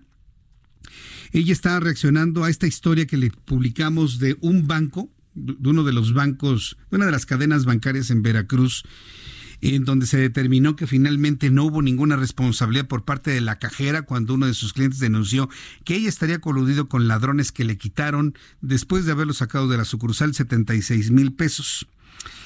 Eh, gracias, Valesca Biutza. Interesante lo que, lo que me comentas, pero el asunto se ha complicado más de lo debido. Ya finalmente este banco hizo todo lo necesario en materia de investigación. Ya ha determinado que la cajera, la empleada, jamás tuvo algún tipo de contacto, jamás tuvo algún tipo de contacto con algún teléfono celular o con algún aparato de telecomunicaciones. Así que, pues ahí, ahí va la denuncia. De hecho, la cajera ya anunció la cajera ya anunció que va a denunciar penalmente por amenazas, penalmente al cliente que llegó y llegó a la ventanilla y le dijo, tú estás coludido con los rateros, ¿cómo sabían que llevaba tal cantidad de dinero y que me lo había puesto en la bolsa derecha? Tú lo sabías, ¿no? Y la cara de la cajera, ¿no? Y luego su jefa a un lado. Dice, esto no es de risa y no estoy jugando, le dice el cliente, ¿no? Porque la otra mujer estaba como que con risa nerviosa, ¿no? es, un video súper viral actualmente en los últimos días que nos muestra pues el tamaño de, de impotencia, ¿no? Que puede tener un cliente un cuentaviente cuando le roban el dinero que con mucho esfuerzo ha ganado ahorrado y que lo tiene que sacar para pagar lo que sea. ¿Para qué necesitaría usted 76 mil pesos en efectivo? Tú, Orlando. Para empezar, ¿no? ¿Para qué saca tanto dinero? Pues para comprarte un coche. ¿O para qué? Sí, sí se puede, sí se puede sacar tanto dinero de un jalón, ¿sí? Te, si es tu sucursal y te lo autoriza el gerente, sí te lo dan, por supuesto. Entonces, ¿qué es lo más seguro? Si usted necesita sacar cantidades de ese tamaño, saque en cheque de caja. Si no tiene cuenta de banco, no tiene chequera, pues un cheque de caja. Entonces ya, ya lo deposita en el otro banco. Pero si lo necesita en efectivo para rayar, por ejemplo, hay mucha gente que requiere efectivo para rayar a trabajadores, rayarlos en efectivo también. El caso es que hoy el efectivo es peligrosísimo, sobre todo por la cantidad, el volumen que implica, e inclusive si usted opera, tranza, deposita, traslada dinero en efectivo, inmediatamente le caen todas las seguridades de la Unidad de Inteligencia Financiera. Así que tenga usted mucho cuidado, siempre consulte mejor a su contador o consulte a su ejecutivo bancario para saber la mejor forma de mover fuertes cantidades de dinero. Gracias Alex Loes, muchas gracias también por, por su comentario. Eh, también nos dice Israel Lorenzana, consumidores de marihuana llegan al Ángel de la Independencia. Ah, ya, ya nos lo había compartido Israel Lorenzana hace unos instantes aquí. Le invito para que me envíe sus mensajes a través de mi cuenta de Twitter, arroba Jesús Martín MX. Escuche usted el Heraldo Radio, 98.5 de FM, 540 de AM. Voy a los mensajes y regreso enseguida.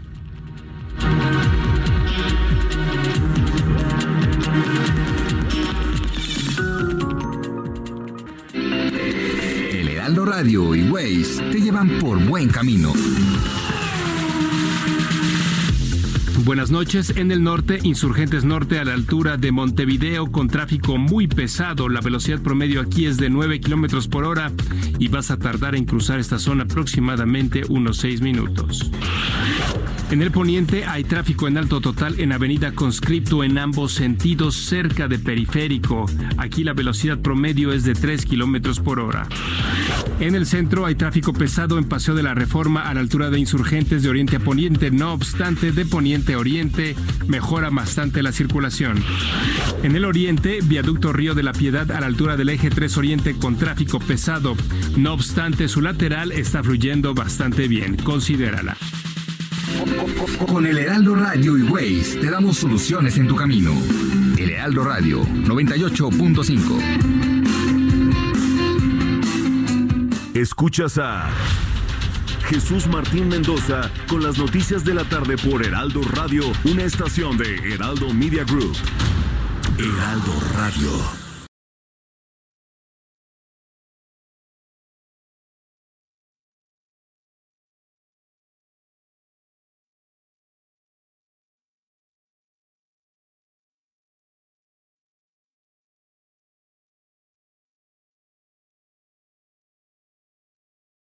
Heraldo Radio. Escucha las noticias de la tarde con Jesús Martín Mendoza. Regresamos.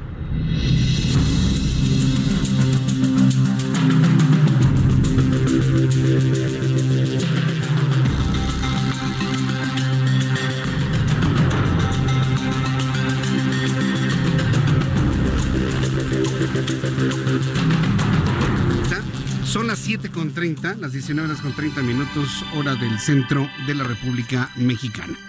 Vamos a entrar en comunicación. Vamos a entrar en comunicación con Julio Ignacio Martínez de la Rosa. Él es antropólogo, él es director del Centro del Instituto Nacional de Antropología e Historia en Colima. Suba el volumen a su radio. He invitado al antropólogo Julio Ignacio Martínez de la Rosa porque han hallado una serie de vestigios arqueológicos que en las primeras investigaciones de datación los ubica en 2.000 años de antigüedad. Eh, Julio Ignacio Martínez de la Rosa, me da mucho gusto saludarlo, bienvenido. Muchas gracias, muchas gracias, eh, estamos a sus órdenes. Normalmente este tipo de descubrimientos se hacen de manera fortuita. ¿Este fue el caso? Sí, en efecto, eh, está en la zona urbana de Colima, digamos de la ciudad de Colima, a escasas, a escasas 15 cuadras del, del, del centro de la ciudad y eh, una empresa privada estaba construyendo, iniciando la construcción pues de un desarrollo habitacional en una superficie que no alcanza las dos hectáreas, pero eh, bueno, de manera en efecto fortuita, digamos, al, al, mover la tierra se encontraron algunas, algunas, eh, algunos indicadores de que ahí había vestigios arqueológicos. Y en efecto hubo en principio dos eh, zonas pequeñas, pequeñas me refiero a 50 metros, 60 metros cuadrados de entierros. Eh, dos entierros, uno que data, en efecto, del año cero, estamos hablando de, pues, no sé, dos mil años, en efecto, ¿no? Por un lado. Y el otro que data más o menos del año 800 de nuestra era. En promedio, en cada uno, fueron encontrados cinco osamentas, nosotros pensamos que puede haber más porque eh, esto fue encontrado a finales del año que terminó, 2019. Reiniciamos luego del periodo de descanso los trabajos de rescate arqueológico en esa zona y bueno, esperemos que haya algunas otras cosas. Mire usted. Sí. Ahora, asocia... sí, perdón. Eh, sí, le, le, quería preguntar, ¿cuándo se hizo este descubrimiento? Eh, en diciembre del año pasado. O sea, tiene apenas unas cuantas semanas. Sí, un eh, escasito, un mes, ¿no? Después. ¿Qué implica, ¿Eh? este, ¿Qué implica este descubrimiento? Porque, bueno, ustedes, los, los especialistas en la materia, determinan el valor histórico, el valor patrimonial de esto para, ya sea continuar con la obra que se estaba haciendo o de plano no continuarla y hacer un rescate. En el caso de, los, de lo que ustedes han encontrado ahí, ¿cuál va a ser el criterio que va a prevalecer? Va a prevalecer, hasta ahorita ha prevalecido la intención de rescatar y eh, rescatar lo que allí se encuentre. Hasta ahorita, además de las osamentas, eh, que tienen características diferentes, por ejemplo, unas están, en, eh, las hemos encontrado en posición sedente, sentadas pues, otras acostadas, eh, son dos, las más antiguas están acostadas, las más recientes que datan del año 800 están en posición sentados. Esto quiere decir, para nosotros la primera interpretación que tenemos es que la, la más reciente, la del año 800, mm, eh, deja ver que hay influencia de, de, la cultura del centro del país, es decir, eh, ya hay incluso algunas eh, piedras que rodean el, sitio funerario, el, el, digamos, hay, hay ya eh, que lo diferencia del original, el principio que data del año cero, ¿no? Que es, eh, digamos, austero, por así llamarlo, ¿no? Entonces, ¿qué, es lo que vamos a hacer nosotros? Rescatar estos osamentas, porque no encontramos más estructuras hasta ahorita, es decir, estructuras lo que comúnmente se denomina pirámides, ¿no? No hemos encontrado, este, entonces, ¿qué hacemos? Rescatamos la osamenta, les hacemos los estudios antropofísicos correspondientes para ver, todavía precisar la datación, precisar otras cuestiones como que nos quisiéramos hacerle, le confieso, el ADN, el estudio de ADN, para ver de dónde o de qué lugar proceden estas osamentas y obviamente pues los individuos que en un momento dado estuvieron vivos y anduvieron por aquí en esta zona de Colima, ¿no? ¿De qué se trata además este asunto? Mire, allí en el sitio encontramos algunas piezas cerámicas que tienen que ver, a manera eh, de ver de nosotros, con la fertilidad. Es decir, hay, por ejemplo, eh, una figura antropomorfa, o sea, con forma de hombre, que tiene su miembro viril erecto, eh, y este, bueno, eso para nosotros significa que estamos hablando de la procreación, estamos hablando de algo que tiene que ver con las semillas de vida.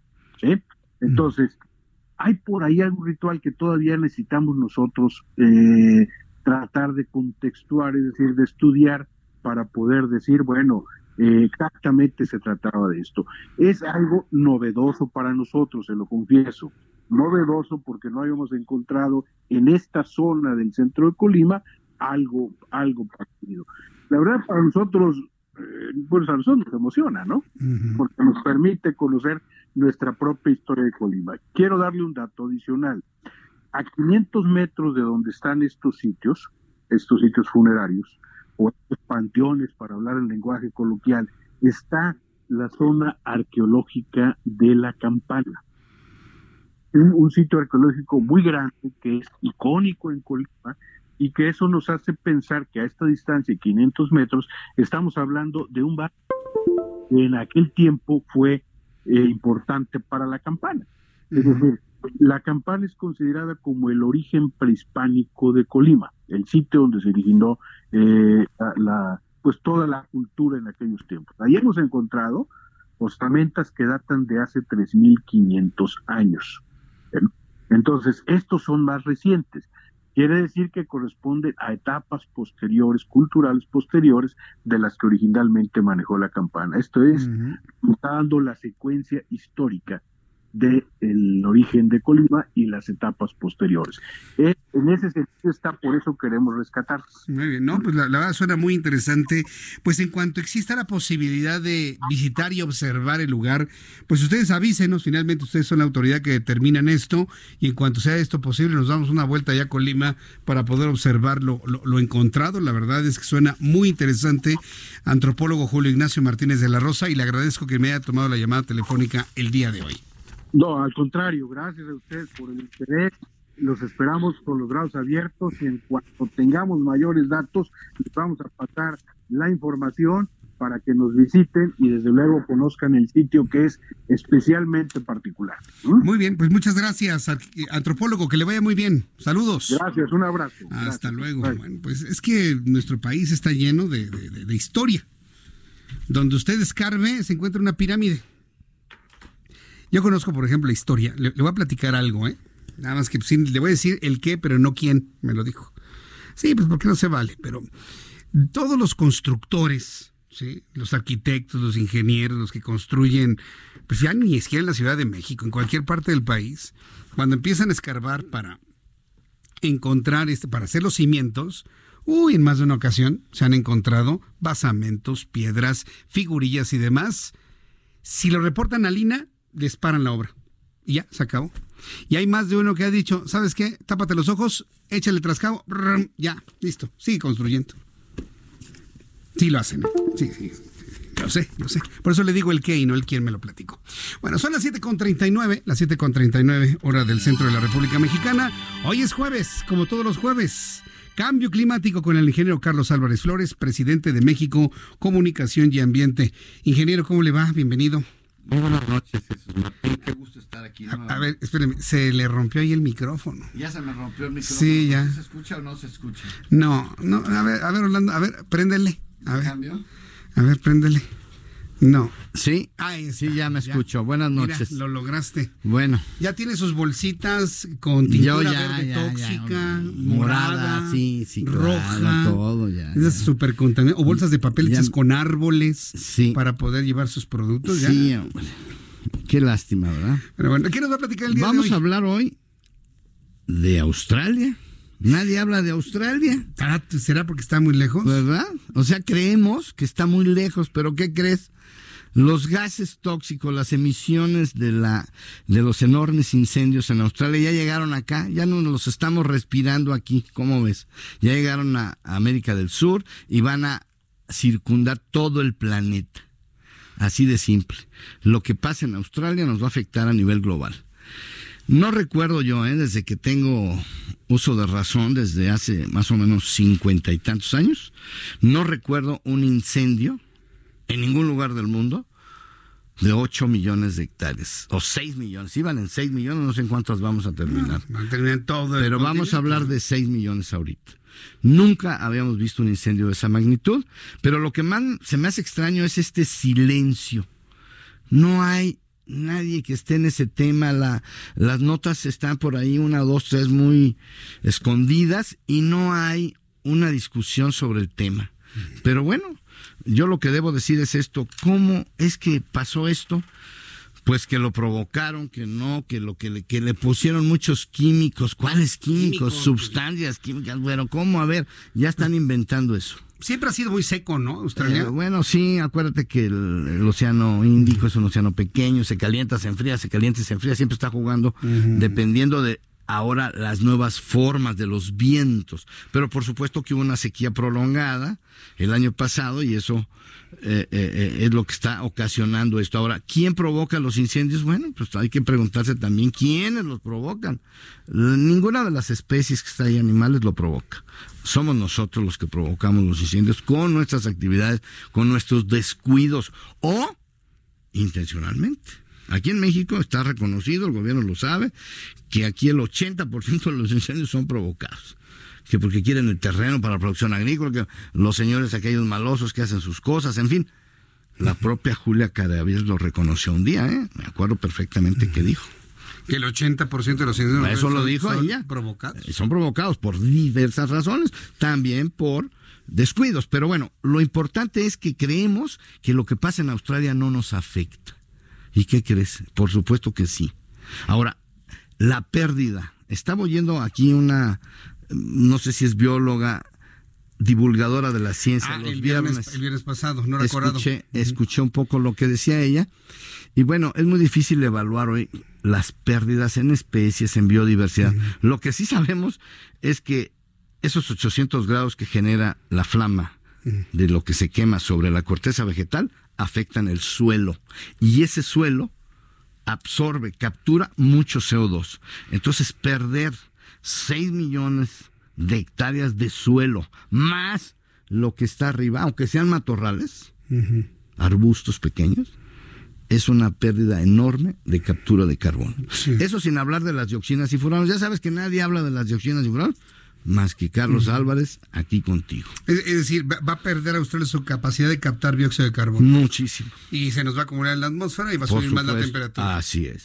si por el otro lado nos están mostrando ahorita los videos ese del Ártico, cómo se está deshielando, cómo se está derritiendo y por acá estamos perdiendo captura, Sí. pues entonces estamos haciendo exactamente lo contrario. Hay, hay una aplicación muy bonita que se llama Google Earth Y ahí nos muestra precisamente cómo se ha deshielado el planeta, bueno, los polos, o sea, zonas que estaban, que se ven con hielo, pero, uno observa ya de cerca y desapareció el hielo. Pero pues a nadie le preocupa mucho, estamos muy ocupados con otras cosas.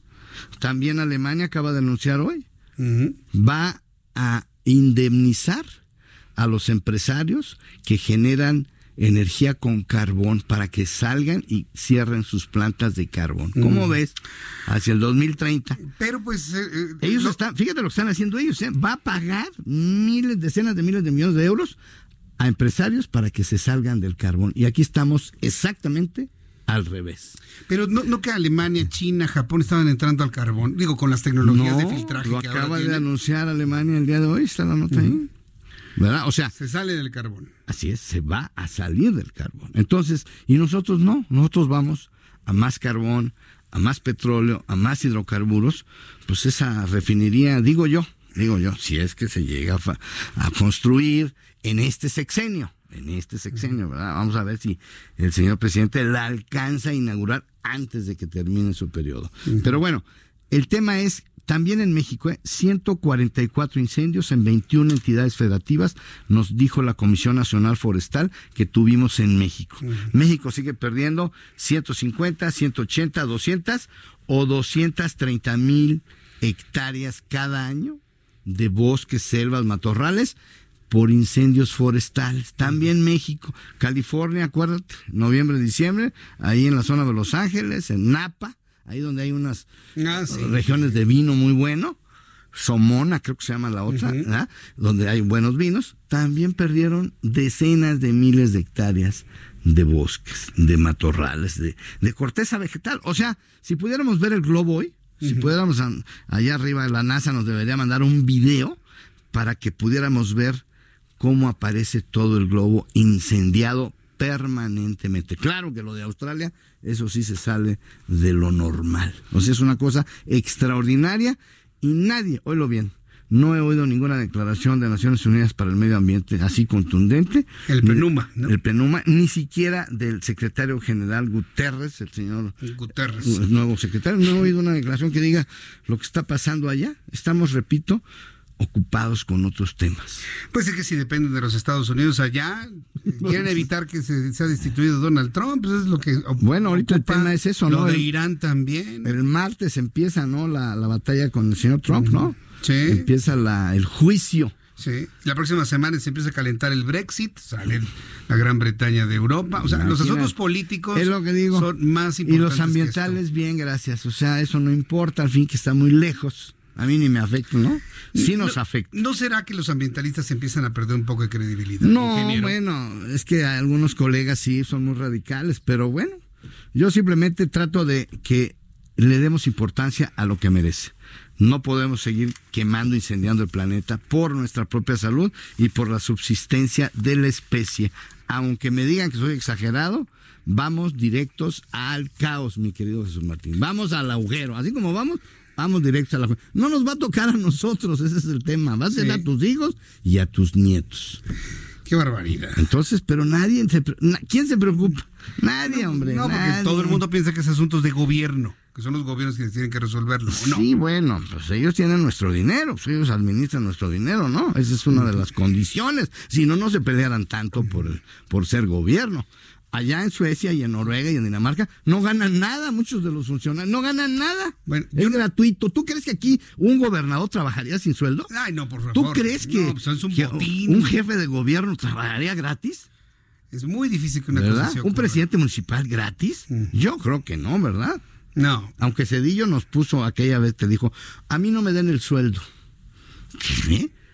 No necesito el sueldo. Es más, no necesito la pensión. Pues, ¿cómo lo van a necesitar? Trabaja para los norteamericanos. Fíjate qué vergüenza. Eso sí lo digo claramente. ¿eh? Ernesto Cedillo Ponce de León trabaja para dos consejos de administración. ¿Puedo decir los nombres? Son una ferrocarrilera, la que le regaló los ferrocarriles viejos de México, y la otra hace muchos jabones y muchas cosas. O sea, ¿qué es eso? ¿Cómo que un mexicano, expresidente de México, es miembro del consejo de administración de esas poderosísimas empresas norteamericanas. Pues por algo será, algún talento tendría, no creo que hayan contratado a alguien que Bueno, es que acuérdate que la información que tiene un presidente es toda. Y luego se benefician de ello. Los exsecretarios de Hacienda, todos los que son secretarios, mm. pues tienen mucha información. Acuérdate que todos los secretarios de Hacienda, ¿dónde terminan? En los bancos. Presidente del Consejo de Administración de Banorte. Ahí está quién. A ver, acuérdate quién está ahí. Eh, ah. Que estuvo con, con, hace poco. Ajá. Con Salinas. ¿Quién estuvo con Salinas? Con Salinas. Eh, a ver, Dicet, ayúdame. A ver. A ver, ya bueno, mi ingeniero. Pues. Que sudaba y que... ah, Ortiz Martínez. Así es, o sea, que te agarraba el pañuelo y... con eso me lo recordó porque ya, con el pañuelo, bueno, pues... Y además exalumno es el de, Es el de, el de Banorte saben todo. Nosotros no sabemos nada. Pero bueno. Bien, ingeniero. Vamos a seguir con el tema de los plásticos. yo, yo espero que el hecho de que ya no me den bolsa en el súper ayude a evitar esta hecatombe climática que usted me ¿Ya está viste, la, ¿eh? viste ayer, hoy, hoy, ayer, la manifestación de los fabricantes de bolsas de pues de México? y es más, ya presentaron unos amparos, ¿eh? ¿Y qué crees? Los van a ganar. Los van a ganar. Pues por supuesto. Van a ganar los amparos. Entonces, hipocresía todo esto. Entonces digo yo, bueno, ¿para qué tanta prisa si tenemos 100 años sin manejar bien los residuos y así como que en cinco meses prohibir nada más las bolsas? Me dieron un chisme, ¿eh? está en las redes. Pero yo no lo quiero decir. Sí, sí, sí. No lo digo. Está en las redes, pero está fuerte un chisme ahí que tiene que ver con gente muy importante en, el, en el problema. Y eso a mí no se me hace correcto. Si fuera cierto. Pero es un chisme, ahí está. La... Acuérdate que las redes también... este Yo creo que, quienes se involucran en este tipo de versiones tienen que aclarar, tienen que confirmar o desmentir las cosas. Porque, hay un chisme ahí, ¿no? Pues sí, mejor no lo digo porque pues les estoy dando... Eh, a los que están sacando el chisme. Así es, es un chisme. Pero bueno. Bueno.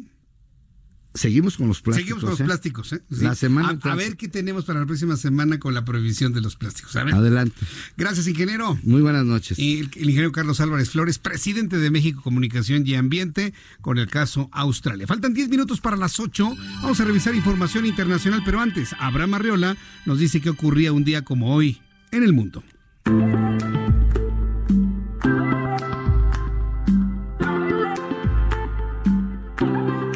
Muchas gracias, Jesús Martín, y continuamos. ¿Qué fue lo que pasó en un día como hoy? Pues no lo sabemos, así que conozcámoslo justo ahora. 1493. En el Caribe, Cristóbal Colón reconoce varias islas de las Bahamas, lo que es la zona oriental de Cuba y el norte de Haití. 1605. En Madrid, allá en España, se publica la primera edición de El ingenioso Hidalgo, Don Quijote de la Mancha. Un libro que hasta la fecha sigue haciendo que muchos flipen en colores. Ah. Y hoy es el Día Internacional no oficial de The Beatles. Y también es el Día Internacional de la Croqueta. Ahora que lo sabes, abraza tus croquetas y dales una felicitación. O mejor aún, dáselas a tu mascota favorita. Recuerda, esto fue lo que pasó en un día como hoy en el mundo.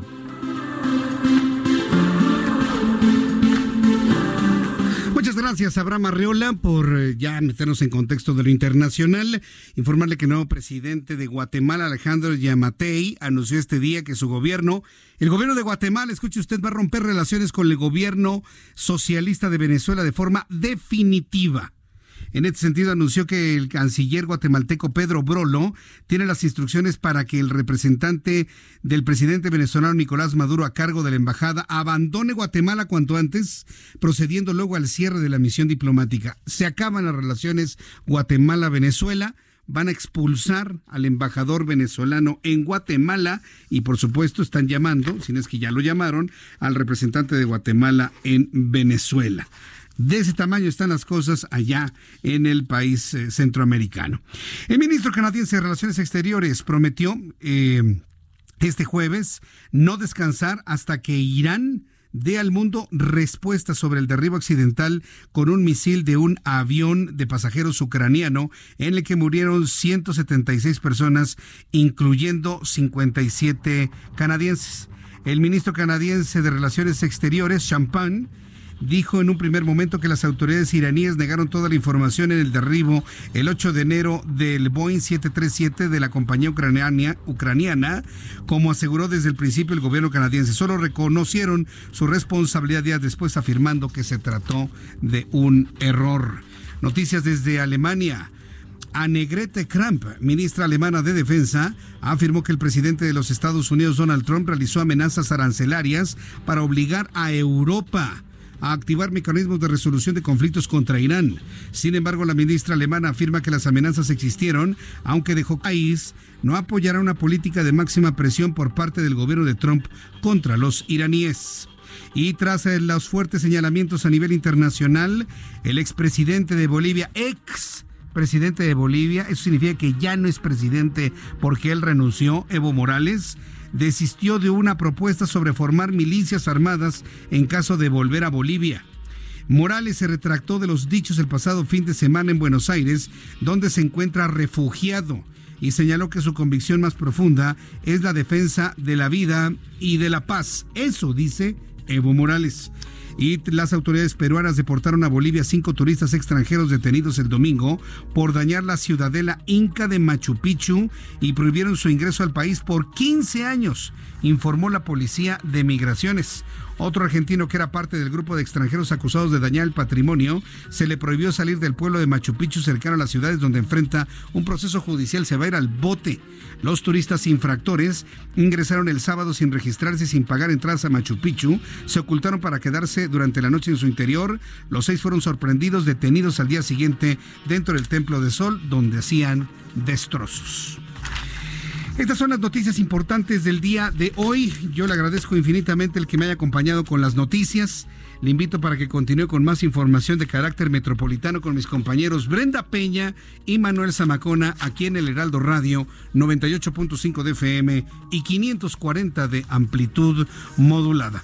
Por mi parte ha sido todo. Le agradezco que me haya acompañado. Lo espero mañana, mañana viernes, 2 de la tarde, Heraldo Televisión, 6 de la tarde, Heraldo Radio. Yo soy Jesús Martín Mendoza por su atención. Gracias y que le vaya muy bien. Hasta mañana.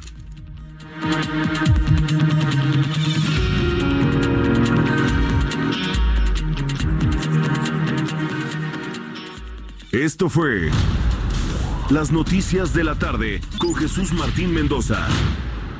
Escucha la H, Heraldo Radio.